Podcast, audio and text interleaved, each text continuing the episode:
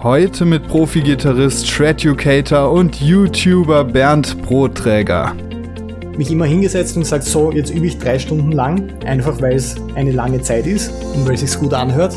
Fürs Ego, ha, heute habe ich drei Stunden geübt. Aber wenn man rückblickend dann auf diese drei Stunden hinschaut, hat man ein bisschen am Sound gebastelt, kurz eine Übung gemacht, dann einen Song gespielt. Irgendwann mit der Zeit kommt man drauf, es geht überhaupt nicht um diese Stundenanzahl. Herzlich willkommen zu The Band Show, dein Szene-Podcast rund um das Bandleben mit Murphy Lange. Yo, yo, yo, hier ist wieder euer Murphy und herzlich willkommen zu einer neuen Episode von The Band Show. Dieses Mal mit einem Mann, den ich, ja, den Gitarristen unter euch zumindest nicht mehr vorstellen muss. Der Österreicher Bernd Brotträger ist nämlich eine der größten Gitarrenerscheinungen, die es so auf YouTube gibt. Mit fast 120.000 Abonnenten bringt der Leuten das Shredden bei, also richtig schnell spielen, richtig technisch spielen und liefert dazu musiktheoretischen Hintergrund mit Videos und ihr müsst es euch wirklich mal geben, die wirklich höchste Qualitätsstandards haben. Und es macht wirklich Spaß, sich das mal anzuschauen, äh, wie er da abgeht am Gitarrenhals unabhängig davon, ob man Gitarrist ist oder nicht. Und die Folge ist jetzt natürlich nicht nur für Gitarristen interessant, sondern ähm, für alle Instrumentalisten und natürlich auch für Sänger, weil es ganz viel um äh, Methoden geht, um Systeme, um Routinen, um wie kann ich das musikalische Produkt als Einzelmusiker optimieren und worauf kommt es überhaupt beim Musikmachen an. Geht es um Schnelligkeit, geht es um Technik oder geht es vielleicht doch um was anderes? Was macht einen guten Musiker aus? Das sind alles Themen, denen wir uns gestellt haben. Und darüber hinaus macht Bernd natürlich nicht nur aus, dass er YouTuber ist, ein wahnsinniger, wahnsinnig erfolgreicher dazu, sondern er hat eine wahnsinnig spannende Historie mit äh, drei interessanten Fakten, die mir echt den Schädel weggeblasen haben. Ich musste echt viermal drüber lesen, bis ich es halbwegs realisiert habe, dass es wohl doch wahr sein muss. Mit diesen drei äh, Fakten konfrontiere ich ihn jetzt auch gleich und ich wünsche euch viel Spaß dabei und viel Spaß beim Zuhören. Falls ihr Fragen zu der Episode habt, dann stellt sie mir gerne auf Instagram. Ich versuche sie dann auch gerne dem Bernd weiterzuleiten. Oder ihr stellt mir eine Frage, ich werde euch immer antworten. Und ja, ich freue mich auf, auf euch. Bis dahin viel Spaß. Yo, Bernd, herzlich willkommen auf dem The Band Show Podcast. Alles klar bei dir? Hey, danke dir für die Einladung. Alles gut. Bei dir auch? Ja, ja auf jeden Fall.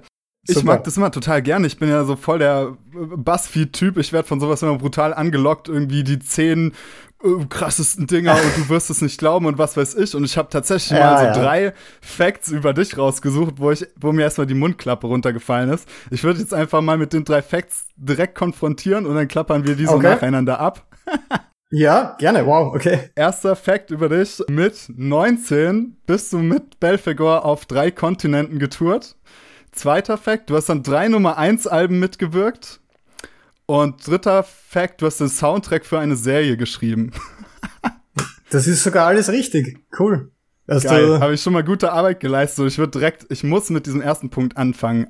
Genau, mit 19 mit Belfegor auf drei Kontinenten getourt. Kannst du mir mal sagen, wie, wie kommt sowas zustande? Als, als 19-Jähriger war ich von sowas noch so weit weg und das war alles in weiter Ferne. Ja. Wie ist es dazu gekommen, dass du in, in der Position überhaupt warst? Äh, für mich war es ehrlich gesagt genauso weit weg, weil ich war damals im Zivildienst hier in Österreich. Da gibt's ja die Wahl, ob man jetzt zum Bundesheer geht oder den Zivildienst macht. Und ich war bei der Caritas, äh, Flüchtlingsbetreuung, ähm, hab dort meine Zeit gemacht und habe dort relativ oft im Internet gesurft, weil es war nicht immer was zu tun und war dann auf der Plattform MySpace, falls du das noch kennst.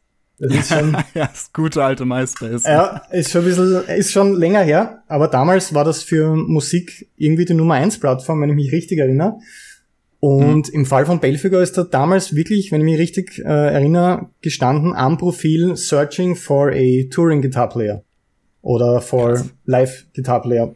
Und das war für mich genauso weit weg wie für, für dich, wenn du das so vorstellst, du nur 19 Jahre alt bist. Ähm, da denkt man jetzt nicht dran, okay, die werden, die warten genau auf mich, dass, dass ich da jetzt mitmache. Aber ich habe damals dann per E-Mail äh, einfach Kontakt aufgenommen und gesagt, Belfegor interessiert mich irrsinnig, weil ich habe damals, ich weiß nicht, ob du die Band kennst, aber Bondage Code Zombie war damals das Album, das mhm. ähm, ich mir selbst gekauft habe und das ist auf und ab gelaufen und es war einfach das Extremste, was es zu der Zeit vor allem aus, aus meinem Land gegeben hat. Das heißt, das waren meine Heroes. damals und die Songs konnte ich sowieso schon irgendwie, also zumindest vom Gehör. Und ja, ich habe mich ganz einfach beworben per E-Mail und darauf ist dann irrsinnig schnell gleich eine Absage gekommen, weil ich damals 18 oder 19 Jahre alt war und das war ihnen einfach zu jung. Ähm, nicht, nicht nur jetzt mit der Begründung, weil es zu jung ist, sondern weil es in Amerika ein Problem ist, weil die meisten Venues erst ab 21 Jahren äh, zugelassen sind. Das heißt, das mhm. ist natürlich äh, berechtigte Sorge, weil, glaube ich, relativ schnell einmal eine Amerika-Tour angestanden ist. Aber es hat sich Gott sei Dank niemand gefunden sonst, außer mir. Die haben mich dann eingeladen und ich glaube, es waren vier, fünf Songs vorher per Video zu, aufzunehmen und dann ein kleines Set zu lernen für die Probe. Und ich glaube, eine, ein, zwei Wochen später ist es dann schon auf Tour gegangen.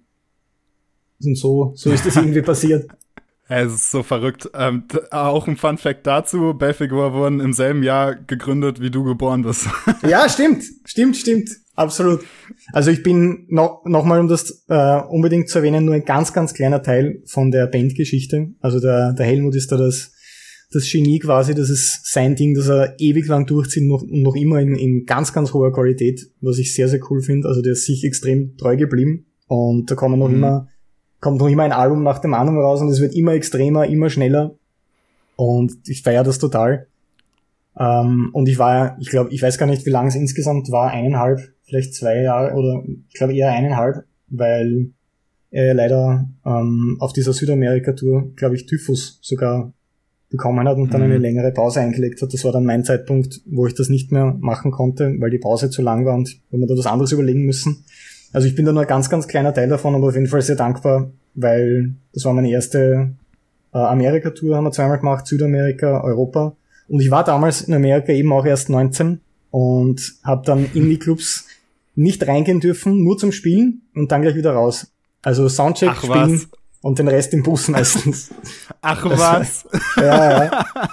Das, das ist war, ja verrückt. Äh, ja, ist, also man bekommt da so ein großes X auf die Hand das kennen wir vielleicht erst in, aus den Filmen, wenn man minderjährig ist. Manchmal ist es okay, aber bei manchen Clubs, die sind wirklich erst ab 21 und da hast du dann auch als Musiker keine Chance. Geil. Vielleicht witzig. Äh, was, was, kommt dir da, was kommt da sonst so in dir hoch, wenn, wenn du über diese Zeit nachdenkst, als 19-Jähriger, diese ganzen Eindrücke, hast du da irgendwie konkrete Erinnerungen, die dich komplett wegblasen oder was kommt da in dir hoch? Ähm, also das, äh, das, was ich mich für immer erinnern werde, sind die ersten Auftritte, weil ich habe vorher nichts Vergleichbares gemacht. Also ich habe vorher, glaube ich, drei Konzerte mit meiner eigenen Band gespielt, bevor ich mich beworben habe bei Belfiger. Und der erste Auftritt war total irre für mich. Also ich habe das nicht wirklich verarbeiten können, was da passiert. Keine Ahnung gehabt, was ich da mache. Ich habe versucht, mich äh, so gut wie möglich vorzubereiten. Und das erste, der erste Gig war gleich ein Festival. Das war das Rock the Lake Festival in Österreich. Und ja, das war ziemlich überwältigend irgendwie. Der Changeover eben irrsinnig schnell. Ähm, zehn Minuten muss alles dort stehen. Und du hast eh schon den Stress irgendwie. Das war so irgendwie das Spannendste. Und natürlich auch das, das Reisen war irrsinnig cool. Leider kriegt man nicht viel von den Städten mit, weil mhm man sitzt halt im, im, Bus, speziell bei Amerika sind die, die äh, Strecken sehr, sehr lang gewesen, also man kommt halt gerade zum Soundcheck irgendwie an, einladen, äh, Soundcheck machen, kurz Pause, äh, Show spielen, weiterfahren. Aber sind, sind auf jeden Fall sehr, sehr coole Erinnerungen und bin mhm. nach wie mhm. vor ein Fan von der Band, auf jeden Fall. Also die finde ich noch immer geil. Cool. geil. Warum ging es dann nicht weiter? Lag das dann am Alter?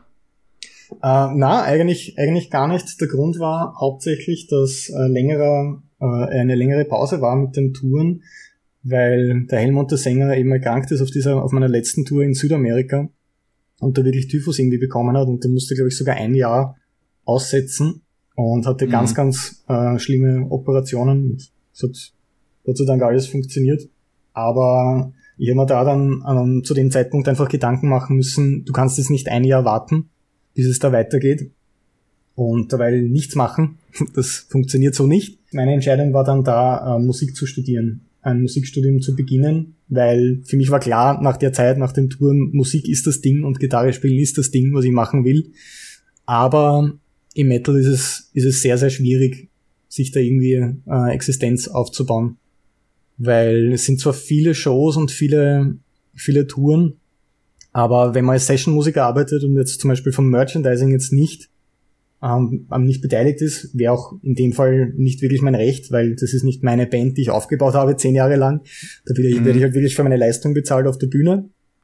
Und du kannst nicht wirklich viel nebenbei machen, wenn du 100 oder mehr Shows im Jahr spielst, weil du geblockt lange Zeit unterwegs bist. Also äh, Teilzeitjob nebenbei wird nicht so gut funktionieren. Der müsste schon sehr, sehr gut mit dem Urlaub irgendwie ähm, möglich sein, dass man da sagt, okay, ich bin jetzt weg zwei Monate. Das gibt's in den seltensten Fällen, glaube ich. Und für mich war da am sinnvollsten Musikstudium. Damals mit dem Ziel, im Notfall kann man immer Lehrer werden. Das war so der, der Gedanke dahinter. Wenn es gar nicht, wenn es nicht funktioniert, hat man wenigstens ein Diplom und könnte Konservatorium unterrichten oder Musikschule oder wo auch immer. Ja. Kenne ich, habe ich genauso gemacht übrigens. ja, die, die, die sichere, sichere Route. So, was hast genau. du studiert? Ich habe Deutsch und Ethik studiert, genau, aber halt auch ah. so mit ah. diesen Hintergedanken. Einfach mal abgesichert sein, weil du machst noch ja, genug verrücktes Zeug. auf jeden Fall sicherlich kein Fehler, finde ich. Ja. Ja, du warst dann am Vienna Music Institute, hast du ja gesagt, und das mhm. ist ja so ein Ding, also zumindest in meinem Umfeld wird es oft so ein bisschen belächelt, weil ich finde, im Metal-Bereich findest du ja irgendwie wenig mhm. studierte Musiker und die, die es dann sind, irgendwie, da hat man dann oft irgendwie im Gespräch, kriegt man so mit, ja, der fühlt sich auch wie ein Profi, aber in Wahrheit ähm, hat er mit dem Ganzen gar nichts zu tun, dass das so ein bisschen Metal-fremd mhm. ist. Jetzt spielt aber auch gerade in deinem Content auf YouTube, wo wir auch später noch zu, drauf zu sprechen kommen, die Musiktheorie ja auf jeden Fall eine mega krasse Rolle. Also wirklich eine, eine ja. richtig wichtige Rolle. Wie, wie ordnest du das ein, dieses, dieses Studium? Welche Rolle hat das in deiner Entwicklung als Metal-Musiker gespielt? Also ich, ich sehe mich da, jetzt wo du das gesagt hast, sehe ich mich total wie so mit 18 und 19, weil da war ich genauso drauf und habe das total abgelehnt, weil es geht immer nur um äh, Technik im Metal und darum, wie schnell, wie extrem und da sieht man sich eben nicht, dass man jetzt mit einem Notenblatt zu Hause sitzt und da drauf mhm. herumkritzelt irgendwas, das stimmt schon, dass da relativ fern, dass das relativ fern davon ist. Aber in Wirklichkeit war ich auch damals, wie ich nur, nur Metal gespielt habe und mich nur für Metal interessiert habe, immer ziemlich frustriert, weil man immer wieder dieselben Sachen spielt. Oder wenn man einen, einen irrsinnig coolen Song von einer Band hört und den Sound irgendwie reproduzieren will, aber das Ganze nicht kopieren will, eins zu eins. Und mhm. Wo man das Gefühl hat, es fehlt einem genau einfach diese Glühbirne, die aufgeht, wo man weiß, ah, okay, ja, das ist harmonisch Moll. Und das kann ich jetzt locker nachmachen, weil ich verstehe, was das ist. Und ich kann den Sound identifizieren. Und das ist bei mir eigentlich das Interesse dafür aus der Frustration entstanden, dass ich merke, es gibt Barrieren, es gibt Sachen, die ich nicht verstehe, die mich daran hindern, interessante Musik zu machen, äh, schneller weiterzukommen und nicht immer die genau selben Licks, zwar technisch vielleicht gut und schnell zu spielen, aber da wird mir auch irgendwann wahnsinnig, wenn, wenn das nur auf und ab geht die ganze Zeit.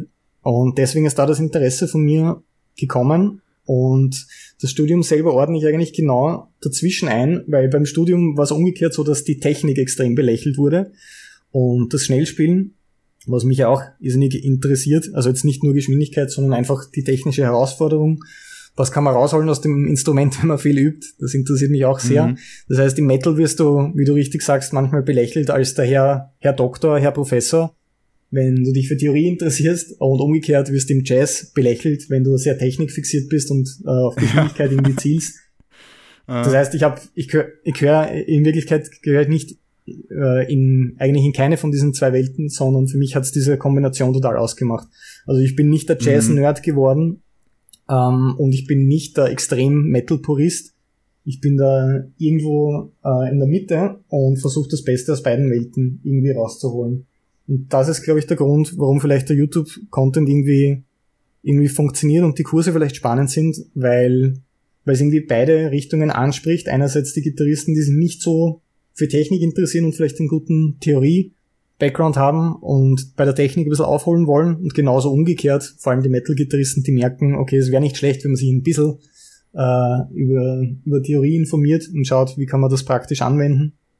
Das heißt, das ist so irgendwie, jetzt nicht das Trademark, das ich mir toll überlegt habe, aber das ist einfach das Resultat aus der Zeit irgendwie. Metal plus Konservatorium. So diese Schnittstelle. ja, also. geil. Ja, da kommen wir später auf jeden Fall noch genauer drauf zu sprechen. Jetzt interessiert mich natürlich noch brennend der äh, Fact Nummer zwei, die drei Ja. Nummer eins Alben, an denen du mitgewirkt hast. Kannst du uns was darüber erzählen? Ja, das ist eigentlich auch spannend, weil das ist, hat weder mit Metal noch mit Jazz was zu tun. Das ist Austropop. Ich weiß nicht, ob der Be- Begriff was sagt. Das ist eigentlich. Ich habe heute mal Äh, reingehört tatsächlich. Ah, Ja, okay. Das ist sehr starke Dialektmusik. Ich weiß nicht, ob du irgendwas davon verstanden hast, was die zwei singen. Nope. Ähm, es ist für mich, für mich auch manchmal schwierig. Es gibt tatsächlich auch Worte, bei denen ich mich nicht auskenne, die da immer wieder aufkommen. Das ist lustigerweise entstanden, ein Produzent, mit dem ich sehr, sehr viele Metal-Alben gemacht habe. Also alle in der Begleitband von den zwei Herren sind eigentlich Metal-Musiker. Bis auf einen ähm, sind eigentlich alle sehr, gut, der ist auch am, am Rock interessiert. Es sind alle eigentlich an härterer Musik interessiert. Und der hat damals für diese Produktion, für die erste, für dieses Album, das glaube ich noch immer in den Charts ist, jetzt fünf oder sechs Jahre später, da war eben einer von diesen, von diesen Superhits irgendwie in, in Österreich quasi drauf. Und der hat damals für diese CD äh, einfach ein paar Solos gebraucht und hat mich einfach, äh, ja, einfach wirklich angerufen, weil wir irrsinnig viele Metal-Produktionen vorher gemeinsam gemacht haben und gesagt, ja, ich habe diese Popband irgendwie da. Damals hat keiner gewusst, dass das in irgendeiner Form aufgehen könnte oder interessant sein könnte in, in Österreich. Ähm, Glaube ich, wenn ich jetzt im Nachhinein drüber, drüber nachdenke. Ich habe es schon immer cool gefunden. Aber ich habe einfach an dem Tag, glaube ich, ein Solo eingespielt, ganz spontan, ohne den Song irgendwie jemals gehört zu haben. Und das hat irgendwie ganz cool funktioniert. Und ich glaube, dann ein, zwei Wochen später war dann der nächste Anruf, hey, da gibt's noch einen Song auf dem Album. Da bräuchten wir noch ein Solo. Dann habe ich dann noch ein Solo eingespielt für das Album. Und dann war das Album tatsächlich recht erfolgreich und vor allem ein paar Singles davon. Und dann haben die zwei beschlossen, das live zu machen. Also das ist überhaupt kein durchgedachtes Konzept gewesen. Das war einfach, sie wollten, glaube ich, nur für ihre YouTube-Videos oder für die Serien, die sie auf YouTube machen, ein bisschen Musik dazu machen. Das war gar nicht, glaube ich, so als eigenständiges Ding geplant.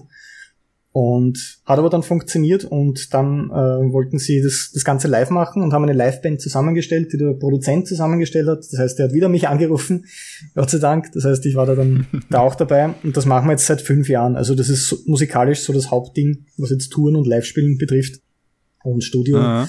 ist diese Popband, was jetzt wieder Ja. vielleicht komisch ist, wenn man an Metal interessiert ist und, und Theorie und Jazz und so weiter, dass man auch Pop macht. Aber das macht irrsinnig Spaß äh, zu spielen vor allem, weil es da total um die Genauigkeit geht. Also da gibt's nichts mit, du bist ein bisschen zu früh oder zu spät dran, gerade bei einfachen Songs, die man live zum Klick spielt und die dann im Fernsehen vielleicht auch noch übertragen werden, muss man irrsinnig aufpassen, äh, dass da nichts passiert. Und das, glaube ich, hat für mich dann einen wichtigen Schritt gemacht, dass man sich beschäftigt, wie äh, klingt das eigentlich, was ich da mache und wie wichtig sind die Details eigentlich. Ganz simple Mhm. Sachen.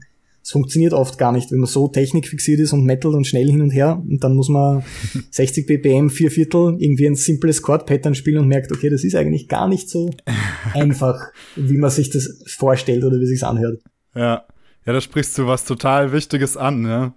Ich finde auch, also das gerade so im Popgeschäft, in, der- in der Metal-Szene ist es ja extrem krass, was da irgendwie für Emotionen hochkommen und für Feindbilder hochkommen, aber aus Absolut, einer ja. musikalischen Perspektive muss man halt mal das nüchtern betrachten und das sehen in den Live-Bands, da sind halt die Besten der Besten. Es gab ja jetzt gerade vor zwei Jahren mit äh, Drumeo diesen Hype um den Michael Jackson-Drummer, Ja, der ja einfach super. Ähm, völlig irrsinniger, geiler, wie heißt der, Sugarfoot, ne?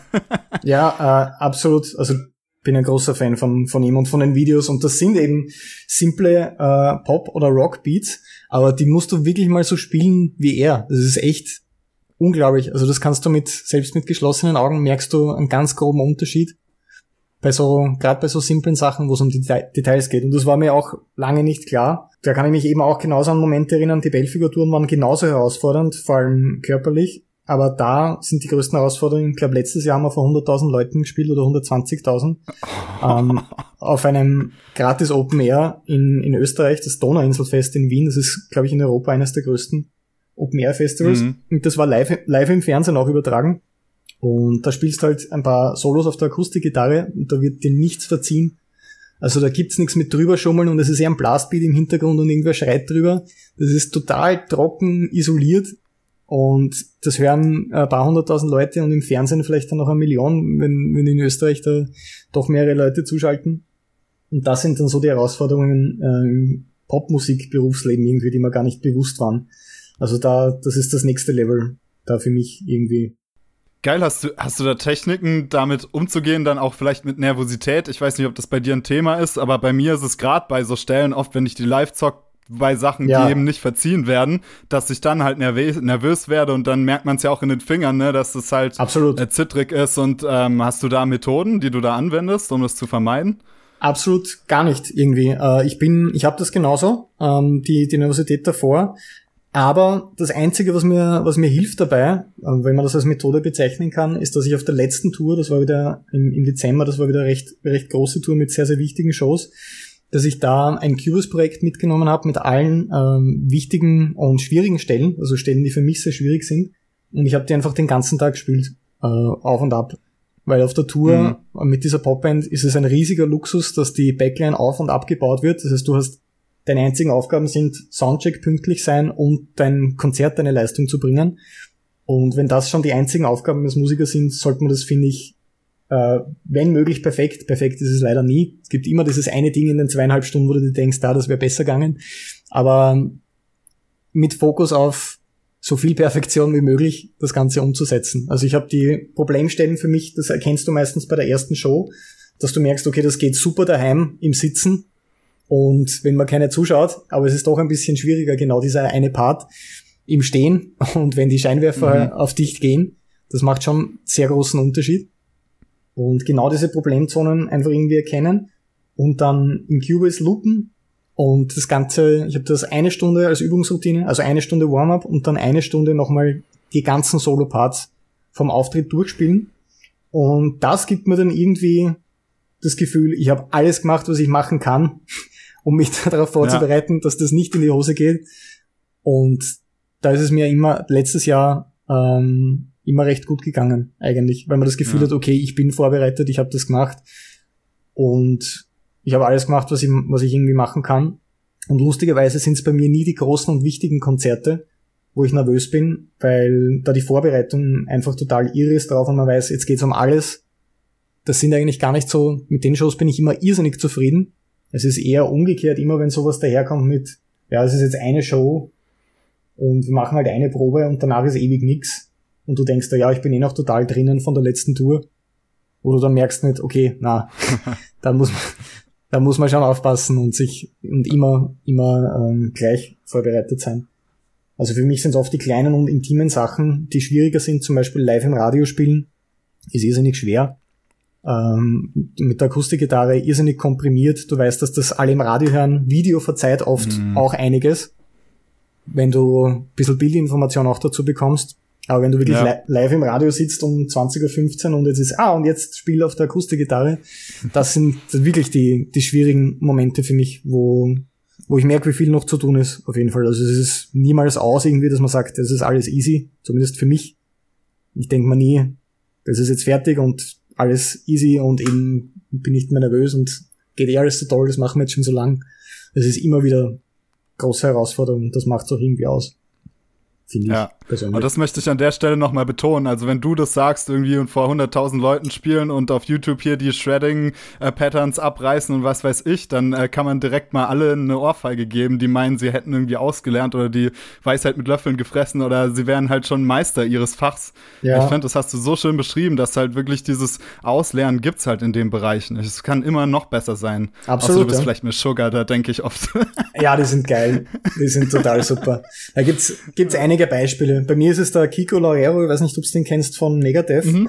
der ja. auf der Bühne halt dann noch dazu zu den Solos herumläuft und springt und hin und her. und äh, das super perfekt ähm, spielt, das ist für mich auch irrsinnig spannend. Und man findet da immer irgendwas, wo man, wo man inspiriert ist und was man selber irgendwie besser machen kann. Und ich finde, das ist wichtig, dass man das kritisch sieht und wenn mal was passiert, das zu hinterfragen, warum ist das passiert? Ist das meine Schuld, zu wenig Vorbereitung? Kann ich was besser machen? Passt beim Monitoring nicht? Brauche ich da irgendwas anderes? Das ist so ein bisschen die Leidenschaft von mir neben YouTube und diesen Sachen.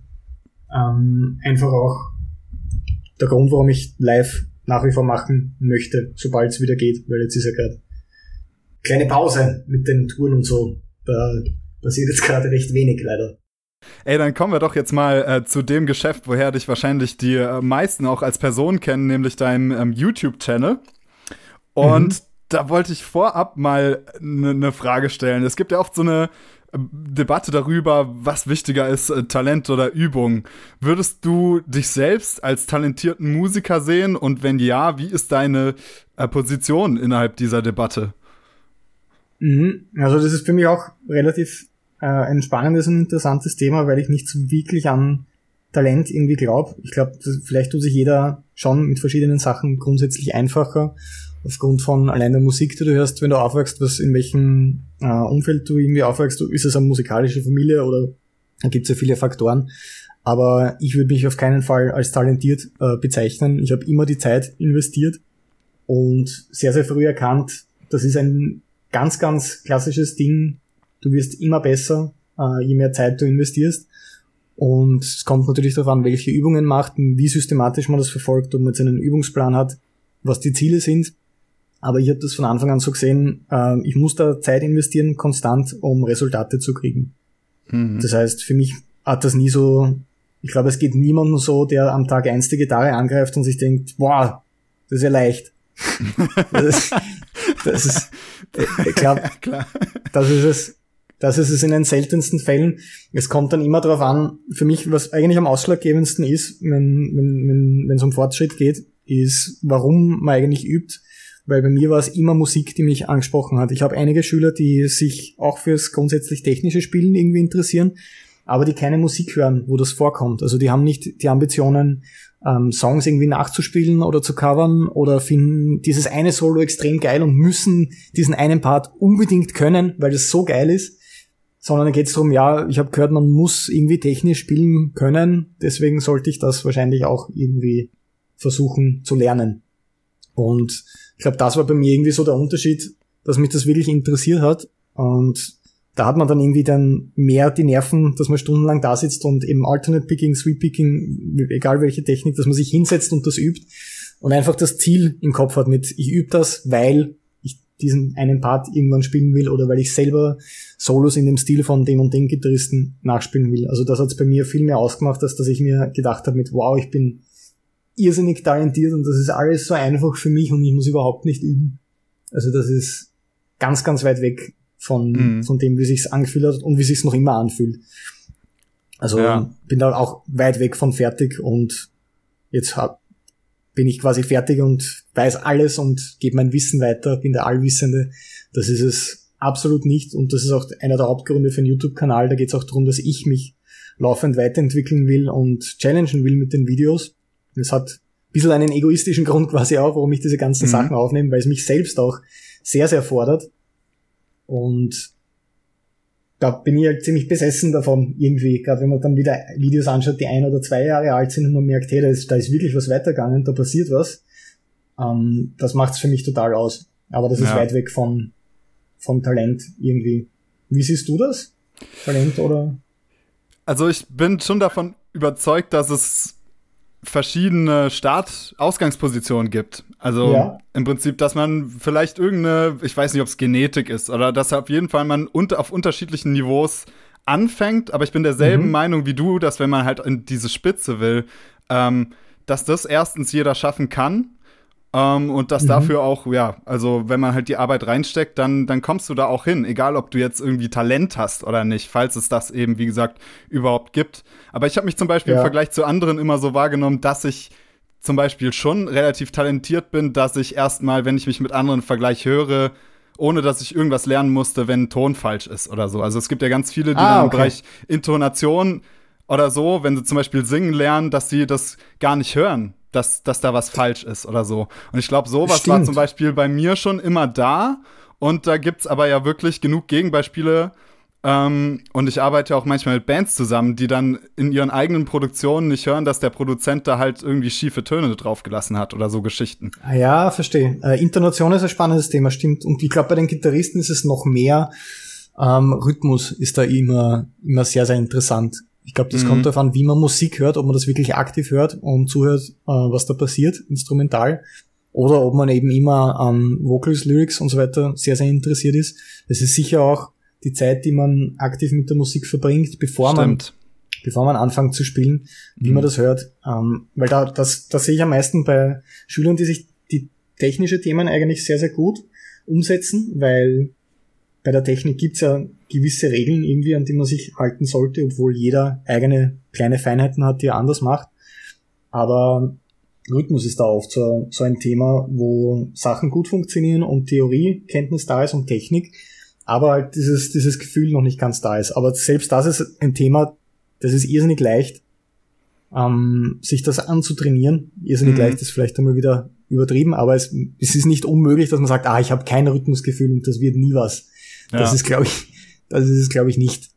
Das wird ja auch leicht irgendwie so zur self-fulfilling prophecy. Also ich kenne es zum Beispiel aus der Schule, wenn halt Schüler sagen, sie können kein Mathe, dann werden sie ja, halt ja. auch nie gut in Mathe. Und wenn jemand sagt, da ich äh, kann keinen Rhythmus, so dann ist die, zumindest der Weg dahin, irgendwie das drauf zu kriegen, wesentlich schwieriger, weil du schon diese psychische Blockade natürlich irgendwie hast, ne?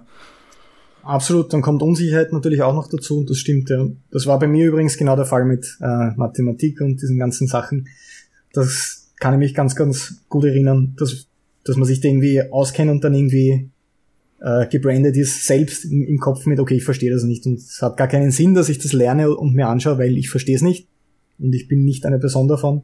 Das ist grundsätzlich wahrscheinlich oft so ein bisschen ja. die falsche Einstellung, dass man Sachen sieht, das stimmt, ja. Ja, total interessant, voll interessantes Thema. Du hast gerade vorhin auch angesprochen den Begriff äh, Motivation, beziehungsweise du hast gesagt, du warst motiviert. Du hattest mehr so eine ja. Hinzu-Motivation, während die anderen irgendwie das Gefühl hatten, haben sie müssen das halt machen, oder, um irgendwie gut mhm. zu sein. Ähm, fand ich ein total, also das finde ich auch ein total spannendes Feld, weil ich hab, weiß noch, ich habe in der allerersten The Band Show Episode, da habe ich so ein bisschen meinen Werdegang beschrieben und habe gesagt, warum aus mir kein guter Musiker ist, geworden ist oder kein Musiker geworden ist, der irgendwie bekannt ist. Der große ja. Faktor dabei ist, dass ich nie die Motivation hatte, so richtig gut zu werden. Also ich war immer irgendwie in spannenden Projekten dabei. Ähm, und wie ich schon gesagt habe, ich denke, meine Ausgangsposition war ganz gut, aber ich habe halt nie diese Arbeit reingesteckt. Und ich finde, das verschlüsselt sich so interessant an deinem Positionierungssatz, den du in deinen Facebook-Ads hast. Da, da mhm. sagst du irgendwie, dachtest du, du dachtest doch bestimmt, dass du, wenn du jetzt so alt bist wie jetzt, früher, dass du jetzt eigentlich besser wärst mit den ganzen Jahren, die vergangen sind. Und ja, da hab ich, das habe ich ja. so gelesen und dachte so, oh Scheiße, jetzt hat er mich. Ja. Weil ich habe früher halt echt gedacht, als ich angefangen habe, Gitarre zu spielen, Mann, ey, in zehn Jahren bin ich da und dort. Und jetzt weiß ich auch, nach der Recherche, wir beide haben im exakt gleichen Jahr angefangen, Gitarre zu spielen. Und jetzt sehe ich gerade, mhm. wo ich bin ähm, in meinen Fähigkeiten und wo du bist. Und das, das finde ich so spannend. Das Thema Motivation war die, also klar, man darf es auch nicht zu groß aufhängen. Das heißt, die Motivation war bei dir auf jeden Fall größer. Aber ich denke, man kann doch nicht nur sagen, also Motivation ist ja nicht nur der einzige Faktor, ne? Das stimmt, ja. Ähm, äh, ich, es geht auch immer für mich darum, äh, das ist ein Ding, das ich erst eigentlich seit ein paar Jahren verfolge. Ich war auch immer der total unorganisierte Mensch, wenn es ums Üben geht. Ich habe immer sehr, sehr gern gespielt und grundsätzlich gern geübt, aber ich habe mich oft in nicht nur in den frühen Jahren, sondern eigentlich eher auch in die Belfiger Zeit, wo es quasi schon semi-professionell war, von meiner Seite mich immer hingesetzt und gesagt, so, jetzt übe ich drei Stunden lang Einfach weil es eine lange Zeit ist und weil es sich gut anhört. Fürs Ego, ha, heute habe ich drei Stunden geübt.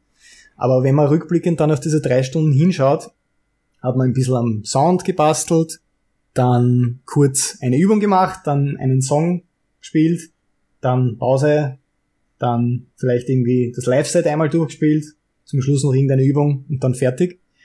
Und irgendwann mit der Zeit kommt man drauf, es geht überhaupt nicht um diese Stundenanzahl, sondern mhm. was bei mir in den letzten zwei Jahren ganz, ganz groben Unterschied gemacht hat, ähm, bei der Technik, aber eigentlich auch bei Theorie und bei eigentlich allem, was jetzt Gitarre betrifft, ist, dass ich mit einem Übungsplan jeden Tag arbeite zu einer genau derselben Uhrzeit, außer äh, auf Tour. Äh, ich, also ich fange um 4.30 zwischen 4.30 und 5 Uhr in der Früh zum Üben an. Und die Routine dauert ganz genau eine Stunde bis eineinhalb Stunden. Und da wird wirklich nur an Übungen gearbeitet. Das sind so Blöcke von 15 bis 20 Minuten mit verschiedenen Themengebieten, die man dann regelmäßig austauschen kann. Also zum Beispiel jede Woche, dadurch, dass man jetzt in diesen vier, fünf Blöcken nicht alles behandeln kann, jeden Tag, an dem man weiterkommen will, muss man, muss man da eben Themen wechseln. Aber das Coole ist, ist, dass das für mich, also ich könnte nicht in den Tag starten, ohne das als erster gemacht zu haben. Das ist wirklich so wie Zähneputzen mittlerweile. Das fühlt sich an wie Chaos und das geht überhaupt nicht. Also das muss, es muss diese Session passieren, bevor ich irgendwas anderes angreifen oder arbeiten kann. Da geht's nur ums Üben. Und dann wird sowieso den ganzen Tag auch Gitarre gespielt. Jetzt äh, Songs üben, äh, Material für die YouTube-Lessons ausarbeiten, Sachen aufnehmen, Kurse aufnehmen, Session-Job, äh, Studiosachen aufnehmen und so weiter. Das ist alles Musik machen und Gitarre spielen, aber es ist nicht üben. Das ist Aha. der große Unterschied, der mir über die Jahre bewusst geworden ist. Es ist irrsinnig wichtig für mich, dass es immer diese mindestens eine Stunde mit dem Instrument gibt, wo es wirklich nur darum geht, besser zu werden, an der Technik und Theorie irgendwie zu schrauben, mit verschiedenen Übungen. Im Bestfall das Ganze sogar noch mitzufilmen und zu schauen, eben aus der anderen Perspektive. Also so geil, wie du das gerade beschrieben hast, weil was ja der Kern des Ganzen mhm. ist, niemand ist ja über eine, einen Zeitraum von Jahren hinweg motiviert. Motivation kommt ja. ja und geht. Das ist ja ganz eine natürliche natürliche Sache. Und das Einzige, wie man dem ein bisschen entgegenwirken kann, trotzdem am, bleib, am Ball zu bleiben, ist ja gerade, diese Systeme zu entwickeln oder eben, wie du es gesagt hast, diese Routinen zu haben. Weil niemand mhm. äh, überlegt sich ja vorm in, ins Bett gehen oder muss sich motivieren dazu, Zähne zu putzen. So, das ist ja einfach ja. völlig klar. Das macht man halt einfach. Absolut. Und das ist ähm, so der Clou. Und das finde ich so geil auch, wie du das machst, dass du einfach dich selbst in so ein System gezwungen hast, in dem du gar nicht mehr motiviert sein musst, sondern das System funktioniert irgendwie für dich und du kommst mhm. die ganze Zeit voran, ohne dass du extra Energie brauchst, um dich um dich, also um nochmal Motivation zu entwickeln, um dich zu verbessern. Das wäre ja auch ein Albtraum, wenn man jedes Mal da Energie aufbringen müsste, ne? Absolut, ja. Und es ist wirklich, es ist, es ist wirklich spannend. Äh, ich habe da natürlich ein paar Bücher auch dazu gelesen, weil es mich interessiert, das Thema. Aber das sind wirklich Sachen, die, die funktionieren und die irrsinnig logisch klingen, aber die die wenigsten Leute irgendwie machen. Einfach diesen, diesen Übungsplan jetzt nicht ähm, als Tool zu sehen, dass man das hin und wieder mal macht, hin und wieder mal nicht macht und verwirft. Und ich habe damals äh, vor vielen Jahren angefangen mit einem drei Stunden Übungsplan, und den machst zwei Tage hintereinander, dann lasst einen Tag aus, weil hast was anderes zu tun, dann vergeht eine Woche, dann machst du es vielleicht nochmal. Mhm. Das ist total sinnlos. Also für mich macht es die Zeit total aus. Du hast jeden Tag, es ist egal, ob du auf Tour bist oder was du alles machen musst an den Tag, du hast jeden Tag mindestens eine Stunde Zeit, dass du das machst. Also da gibt's wirklich keine Ausreden. Das muss funktionieren. Und das hat über die Zeit summiert sich das einfach und ich spüre es auf jeden Fall dieses am Ball bleiben irgendwie. Dass man nicht eben so wie früher vielleicht diese zwei, drei Tage hat, wo man denkt, ja, ich habe eh so viel gemacht die Woche und jetzt ist mal Auszeit oder so. Sondern einfach durch, durch dieses Dranbleiben habe ich das Gefühl, dass da täglich was, was weitergeht. Also man merkt es nicht nach jeder Session, dass man sich denkt, wow, ich bin zehnmal besser als gestern. Das ist natürlich, mhm. die Kurve ist schon sehr, sehr flach mit vielen Themen, an denen ich arbeite. Aber eben, wenn man sich dann diese Videos anschaut von vor einem Jahr oder vor zwei Jahren, merkt man es ganz, ganz grob. Und ich hoffe, dass das nie aufhört, dass ich mir das, was ich jetzt mache, in ein paar Jahren anschaue und man denkt, das ist katastrophal, was da passiert. Oder vielleicht nicht katastrophal, aber halt nicht wirklich gut. Ähm, hofft, äh, hofft man irgendwie, so, so komisch es auch ist, dass man das selber nicht mehr so feiert, was da vor ein paar Jahren passiert ist. Das ist so irgendwie mein Ziel. Ja. Wenn man das, sich das nochmal anschaut. Ja, wahrscheinlich werden ja. die Zeiträume immer länger, in denen du dann einen Unterschied feststellst. Ich, ich weiß es gar nicht. Irgendwann ja. fünf Jahre zurückgucken oder so. Das weiß ich gar nicht. Das sind nämlich auch nicht immer Sachen, was jetzt um wie sauber ist es oder wie technisch toll ist es, sind auch dann oft Sachen, wo man merkt, okay, auf dem Solo vor zwei Jahren oder vor einem Jahr war es mir wichtig, alle Techniken, die ich kann, zu zeigen. Und das hat überhaupt nichts zu tun mit dem Song, über den ich da drüber spiele. Es klingt so wie zwei Aufnahmen drüber übereinander gelegt, die zufällig in derselben Tonart und im selben Tempo sind. Es sind auch oft solche Sachen, auf die du draufkommst nach ein paar Jahren. Mit, okay, mhm. Solo schreiben heißt nicht Übungen aneinander zu, zu führen und möglichst schnell und möglichst den, den Hörer beeindrucken wollen. Gerade wenn es um Pop-Songs oder so geht, hat das überhaupt keinen Platz. Und mhm. da geht's rein um den Song und es sind oft, oft auch solche Themen, die einen dann beschäftigen über die Jahre. Also es müssen gar nicht immer so jetzt Technik irgendwie selbst sein oder, oder Sachen, die man jetzt mit der Gitarre und dem Fortschritt normalerweise in Verbindung bringt. Das können auch ganz andere Sachen sein, wo man sich am Kopf greift und sagt, furchtbar. Oder wenn man zu den alten YouTube-Videos zurückgeht, wo ich ähm, vor einem oder eineinhalb Jahren noch irgendwie alles vom Bildschirm abgelesen habe oder so. Das sind mhm. dann auch so Sachen, wo man merkt, okay, ich schreibe überhaupt keine Skripten mehr, wenn ich mich hinsetze und ein Video mache. Ich weiß, ich weiß, äh, welches Thema ich behandeln möchte. Ich habe meine vier, fünf äh, Punkte im Kopf, die ich durchgehen will. Und dann drückst du auf Record und machst das und es wirkt nicht mehr wie ein Roboter, der ein Skript irgendwie runterlässt. Ähm, es ist endlos einfach die Sachen, die man feststellt, die man verbessern kann. Und ich hoffe, dass es so weitergeht auf jeden Fall. Das ist geil. mein absurdes Ziel immer. Jedes Jahr die ja. Sachen vor einem Jahr anschauen und denken, oh, ich würde es am liebsten löschen. Das ist mhm. furchtbar. das ist so, das, das ist ja, cool. Komische Ziel. Ja, dieser Progress ist halt auch wirklich schön. Ähm, wenn man das, das realisiert, ist es ja auch wirklich ähm, erfüllend. Kannst du uns so ein bisschen mitnehmen, was, was jetzt jemanden erwartet, der sagt, okay, ich werde jetzt beim Bernd äh, Patron oder ich hole mir von Bernd ähm, dieses äh, 10 Steps to Modern Shredding. Was ist da mhm. drin? Du hast den Übungsplan schon angesprochen. Ähm, was noch? Äh, genau, also es ist der Grund, warum ich beides mache. Äh, einerseits Patreon jetzt dieses äh, quasi ein Abo, wo man dran bleibt wöchentlich und auch Kurse ist, weil ich beide Sachen irrsinnig spannend finde. Also einerseits so diesen strukturierten 10 Wochen Kurs irgendwie zu präsentieren von allen Sachen, die mich extrem interessieren und die ich gelernt habe, eben Technik und Theorie, einerseits Technik vom Metal, Theorie vom, vom Jazz, Blues oder vom, vom Studium. Und bei dem Kurs habe ich mir eben zehn Punkte überlegt, die meiner Meinung nach sehr, sehr wichtig sind und die jeder irgendwie können sollte. Also da geht es nicht nur um möglichst schnell und möglichst wild spielen, sondern da geht es auch im ersten Kapitel um Timing und Rhythmus, weil wir es heute ja schon mal angesprochen haben. Es geht genauso um Akkorde verstehen, Musiktheorie verstehen. Es geht natürlich um verschiedene Techniken und so weiter. Also das sind extrem strukturierte äh, Lernprogramme, wo du auch nur quasi wöchentlich ein neues Kapitel bekommst. Also du bekommst nicht alles auf einmal, weil ich wirklich irrsinnig lange überlegt habe, wie man den Kurs gut aufbaut, dass man eben motiviert und dran bleibt. Und viele Leute würden, glaube ich, gleich einmal zum Kapitel 7, 8, 9 oder 10 gehen, weil mhm. die Basics kann ich ja schon, braucht ja niemand. Ähm, aber ich habe dann oft eben Rückmeldungen bekommen, okay, ich habe zum ersten Mal wirklich Rhythmus geübt, ich habe zum ersten Mal Akkorde gelernt und auf einmal funktioniert mit den Riffs, mit den Arpeggios, weil Arpeggios sind ja dasselbe wie Akkorde irgendwie vom Theoriewissen her. Und das ist eben das, das Coole für mich dran, dass ich da wirklich so den strukturierten Weg irgendwie anbieten kann. Da gibt's wöchentlich Material über zehn Wochen und am Ende hast du eben zehn Themengebiete von Anfang bis zum Ende hoffentlich durchgemacht. Das hoffe ich natürlich immer, dass, mhm. da, dass man da jede Woche dran bleibt. Und andererseits, Patreon ist für mich irrsinnig interessant, weil ich da jede Woche was veröffentlichen kann. Also das ist weniger strukturiert, aber es sind, glaube ich, schon 110 Lessons mittlerweile, die drin sind im Archiv und es kommt jede Woche mindestens eine dazu. Und das Coole ist, dass ich das recht ähm, gut mit YouTube verknüpfen kann, weil ich kann bei Patreon für die YouTube-Videos Noten hochladen, Backing-Tracks, Videoplayer-Longs, ähm, alles, was mir eigentlich einfällt, was die, was man noch dazugeben könnte zu der Lesson.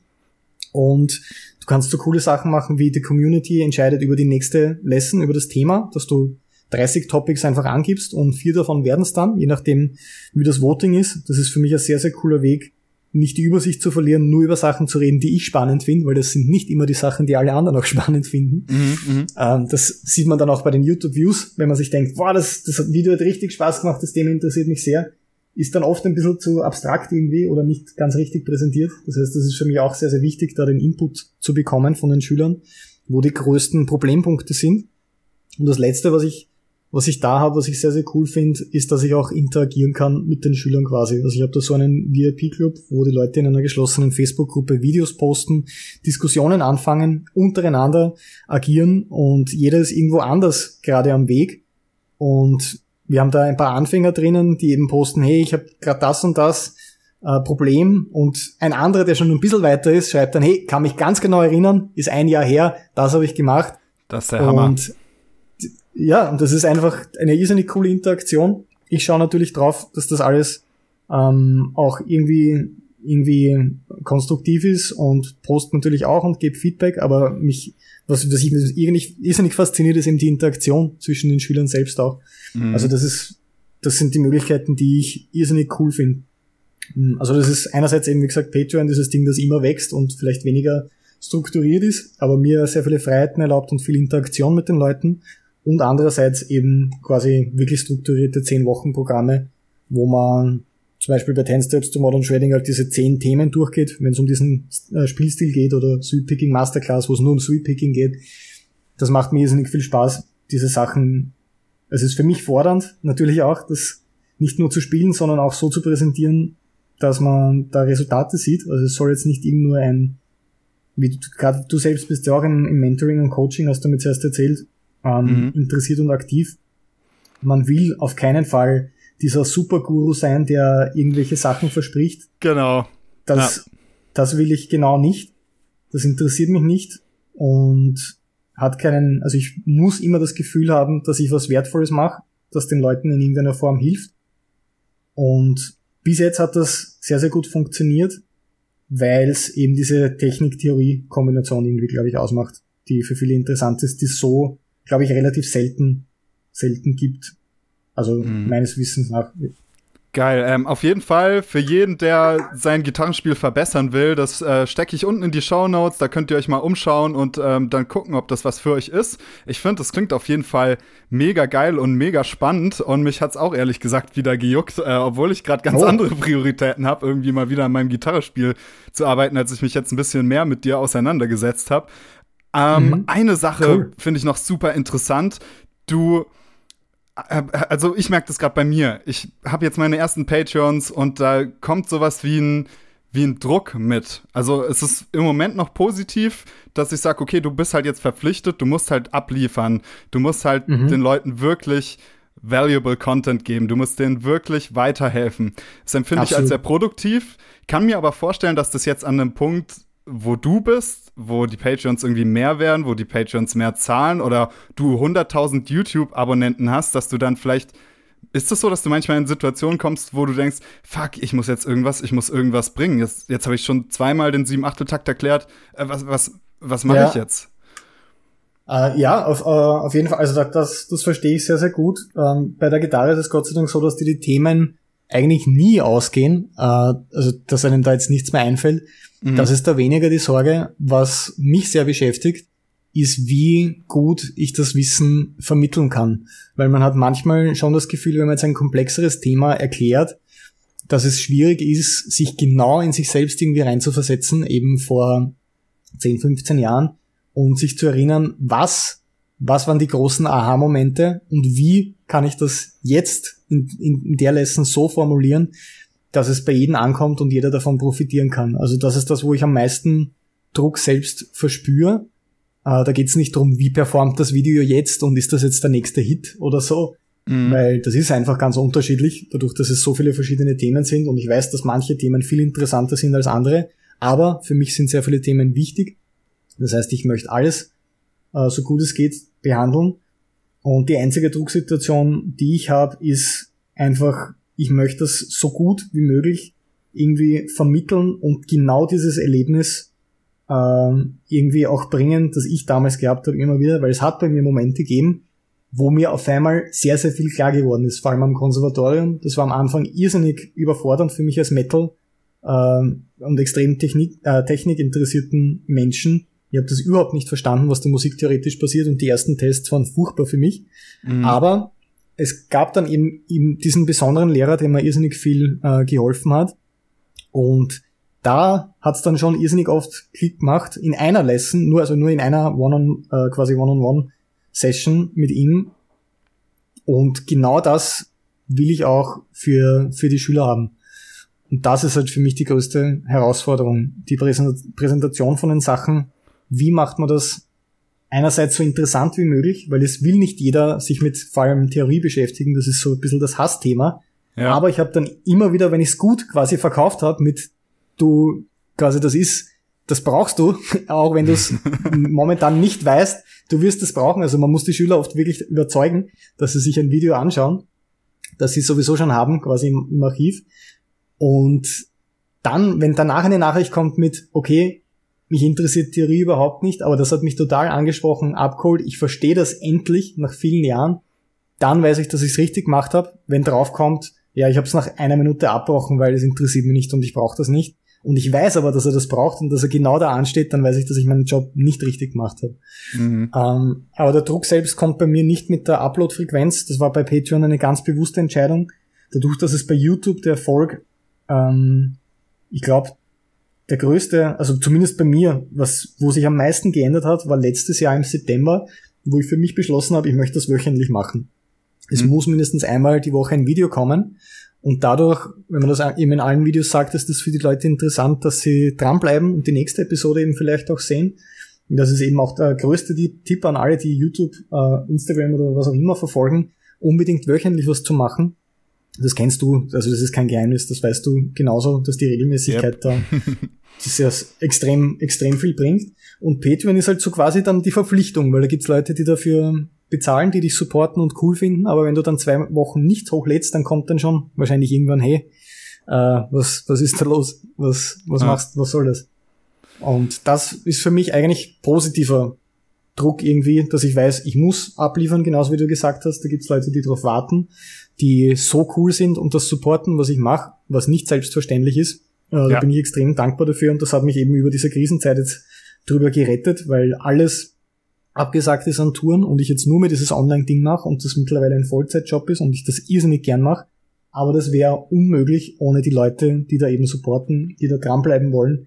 Und denen gegenüber habe ich eine große Verpflichtung und das nehme ich sehr, sehr ernst. Und mhm. ich glaube, dass man so schon hin und wieder vielleicht denken würde, okay, die Woche habe ich kein YouTube-Video vorbereitet, geht die Welt auch nicht unter. Ähm, das passiert mir jetzt auf jeden Fall nicht, weil ich weiß, eben da gibt's Leute, die warten drauf und da, da muss man eben die Leistung bringen. Wie du gesagt hast, das ist für mich eigentlich ein mhm. mehr, mehr positiver Stress oder positives Tool, das ist diese Verpflichtung. Das mhm. ist schon cool. Geil. Hammer. Total schön. ähm, du hast ich, ja. noch kurz ein anderes Thema, bevor wir schon in die Sekt- mhm. oder Selters-Runde gehen. Äh, mich würde noch eins brennend ja. interessieren, nämlich du hast ja ähm, unter anderem auch mal Session-Jobs auch im Metal-Bereich dann angenommen. So, äh, Harakiri for the Sky zum Beispiel fällt mir da ein. Aber sehnst du dich manchmal eigentlich nach so einer eigenen geilen Metal-Band, mit der du halt rumtourst und ähm, Summer Breeze Wacken und Co. spielst? Hättest, juckt's, brennt sich da unter den Fingern? Äh, das ist eine ziemlich gute Frage. Also einerseits die, das Musikmachen selbst in Form von Aufnehmen und was das eigentlich selbst zu schaffen, das brauche ich auf jeden Fall. Also es kommt nächstes Jahr ein Soloalbum raus, an, an dem ich seit fünf Jahren irgendwie arbeite. Das habe ich schon zweimal komplett gelöscht und verworfen. Nochmal von vorne angefangen. Und das kommt nächstes Jahr endlich, das ist fast fertig. Ich habe selbst auch ein eine Band, die heißt äh, äh, Q-Stack, das ist so ein Elektronik-Metal-Ding. Äh, das ist aber auch noch in den, in den Startlöchern, da kommt auch erst das erste Album nächstes Jahr. Also mhm. da wird nächstes Jahr mehr, mehr passieren, wenn es um eigene Musik geht. Und es ist mir sehr, sehr wichtig, genau wie du sagst, man will nicht immer der, der Söldner sein, der gutes Geld kassiert und Träume von anderen Leuten verwirklicht. Also das ja. ist für mich nicht mehr so attraktiv wie früher. Ähm, aber das Problem mit den, mit den Metal-Touren ist einfach, dass es äh, Partisan, Summer Breeze, diese Sachen sind auf jeden Fall die Ausnahmen. Das mhm. passiert einmal im Jahr, wenn überhaupt, weil du kannst doch dieselben Festivals nicht mehrmals machen. Was die meiste Zeit passiert, ist, dass du dir bei jedem Gig irgendwie Sorgen machst, kommen da Leute hin, äh, auf jeder Tour werden vielleicht ein, zwei Shows irgendwie doch abgesagt, weil es nicht so gut laufen. Ähm, die Gagen sind natürlich sehr, sehr schwierig. Meistens wenn man es selbst aufzieht, vor allem wenn man jetzt neu beginnt als Band, ist es irrsinnig frustrierend, sicherlich, ähm, weil man irrsinnig viel Geld investieren muss und man weiß gar nicht, wie in welcher Form das aufgeht. Und es soll nie jetzt um den großen Profit gehen, gerade wenn man sich selbst verwirklichen will. Aber ich sehe das mittlerweile schon natürlich anders, dadurch, dass das mein Job ist. Und da ist es dann natürlich schwer, dass man sagt, okay, ich starte jetzt wirklich von Null, äh, fange jetzt wieder mit den Van-Touren quasi an und versuche das irgendwie aufzublasen während ich äh, andere, irrsinnig viele andere Verpflichtungen auch habe und nicht die Sicherheit habe, dass das irgendwie aufgeht. Das ist so ein bisschen die Konfliktsituation. Also mhm. so wie ich das nächstes Jahr versuchen will, ist einfach antesten, ob das interessant ist für die Leute, weil die eine, äh, eine Band, mit der ich, mit der ich eben arbeite, dieses Q-Stack-Projekt, ist ganz was, was anderes, ist halt Elektronik und, und Metal. Das ist mir halt immer wichtig, ähm, wenn man was macht, irgendwie was anderes zu machen und zu schauen, mhm interessiert, interessiert das überhaupt jemanden oder ist das zu, zu extreme Nische? Und wenn man merkt, okay, das interessiert die Leute schon in irgendeiner Form, und das heißt nicht, dass das erste Video Milliarden Views hat und auf Platz eins oder was weiß ich irgendwo geht, sondern dass man merkt, vielleicht ist da die Möglichkeit da, dass man eine kleine Tour macht oder mit einem oder als Support sich irgendwo dranhängt, dann würde mich das natürlich schon sehr, sehr reizen, das zu machen. Aber es ist nicht das große Ziel jetzt am Musikmachen selbst, quasi, dass man da selber wieder auf Tour geht und diese Sachen macht.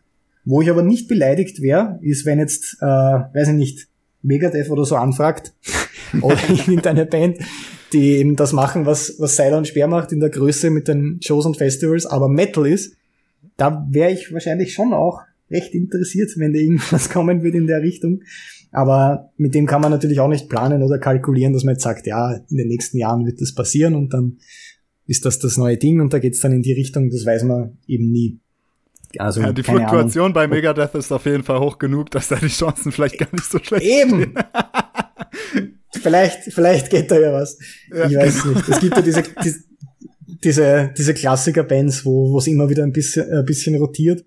Ja, ist ja Belfigur eben auch keine Ausnahme, wenn man sich jetzt die Wikipedia-Seite anschaut. Das ist ja irrsinnig, wie viele Musiker mhm. da schon mitgespielt haben, weil es eben sehr herausfordernde Musik ist und sehr fordernder Job ist.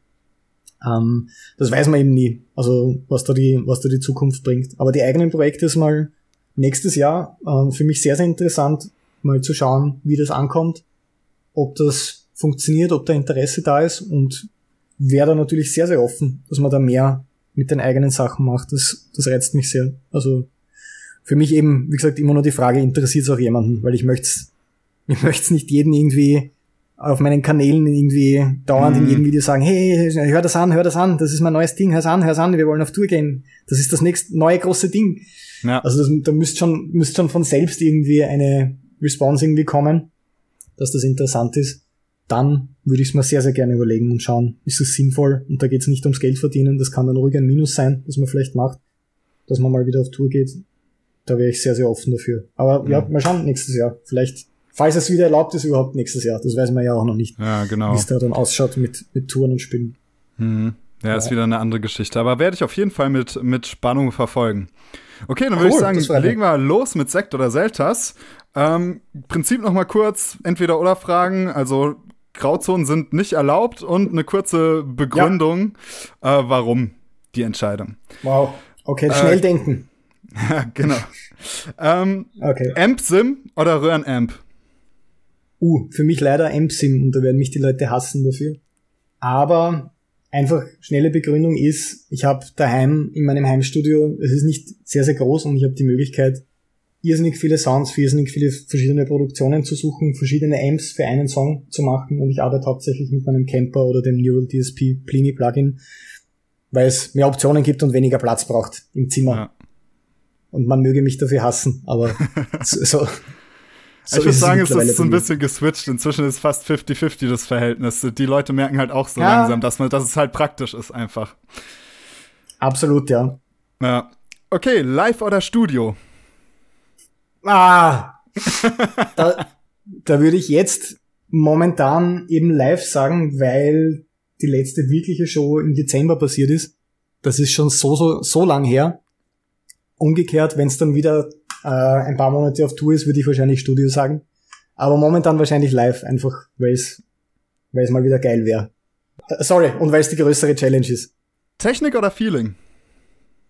Ah, schwierige Fragen. Für mich ist es, ich bin irrsinnig Technik begeistert und fanat und das hat mich immer fasziniert. Aber natürlich ist Feeling sehr, sehr wichtig, wenn es dann ums Musikmachen geht. Aber als Gitarrist wahrscheinlich jetzt über die letzten 10, 15 Jahre betrachtet, bin ich immer sehr, sehr technikbesessen, suche nach neuen Techniken, will alles können, wenn es um Technik geht und das am Ende natürlich auch irgendwie sinnvoll einsetzen. Aber vermutlich müsste ich Technik sagen in dem Fall. Okay, cool. Dann machen wir einen für die Nerds. Äh, EMG oder Seymour Duncan? Äh, in der neuen Gitarre sind Simo Duncan Pickups verbaut, die ich von Ibanez bekommen habe. Und die finde ich irrsinnig geil. Ähm, ich glaube, Hyperion oder Hyperion sind die, mhm. sind die Pickups, würde ich Simo Duncan momentan sagen. Cool.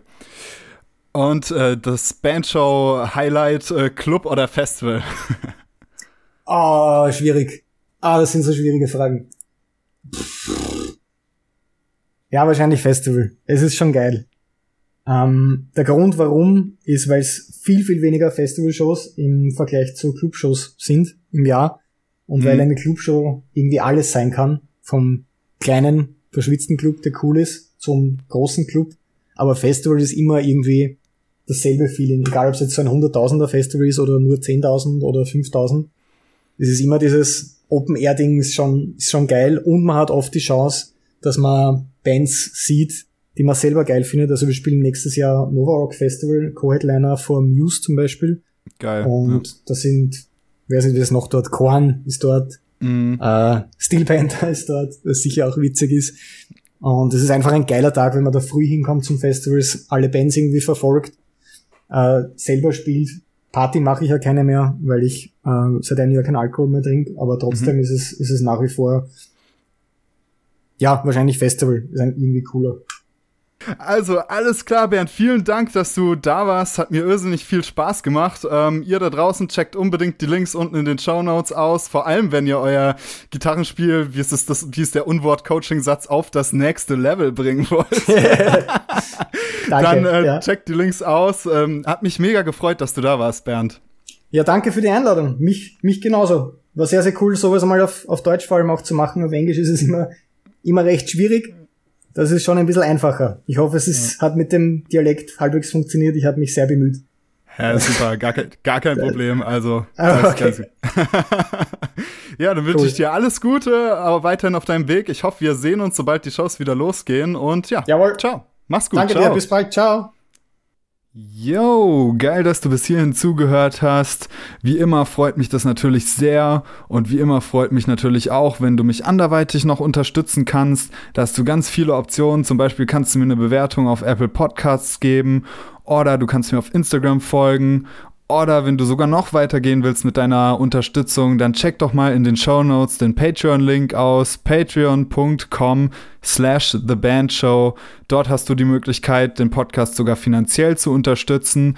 Und natürlich sollst du dabei nicht leer ausgehen, sondern du bekommst von mir einen exklusiven Newsletter oder den Zugang zu der exklusiven äh, The Band Show Inner Circle Gruppe, in der du nur ambitionierte äh, Musiker findest und in der ein anderer und konstruktiverer Ton herrscht, als jetzt zum Beispiel das üblicherweise in Facebook-Gruppen der Fall ist. Dementsprechend äh, wird es sich für dich lohnen. Du kannst sogar ein größeres Paket auf Patreon wählen, in dem wir dann telefonieren können und ich mir anschaue, wie ich deiner Band helfen kann. Du solltest dich auf jeden Fall nicht gezwungen fühlen, etwas für den Podcast zu bezahlen. Der Podcast-Content ist umsonst und das soll er auch sein, sondern es ist nur ein Angebot für dich. Und falls du Lust hast, das Ganze zu unterstützen und das tun willst, dann kannst du das gerne machen und das Geld ist sicher besser angelegt, als wenn du es um 4 Uhr nachts bei McDonald's rauswirfst. In diesem Sinne wünsche ich dir eine schöne Woche und bis zum nächsten Podcast. Bis dann. Ciao, ciao.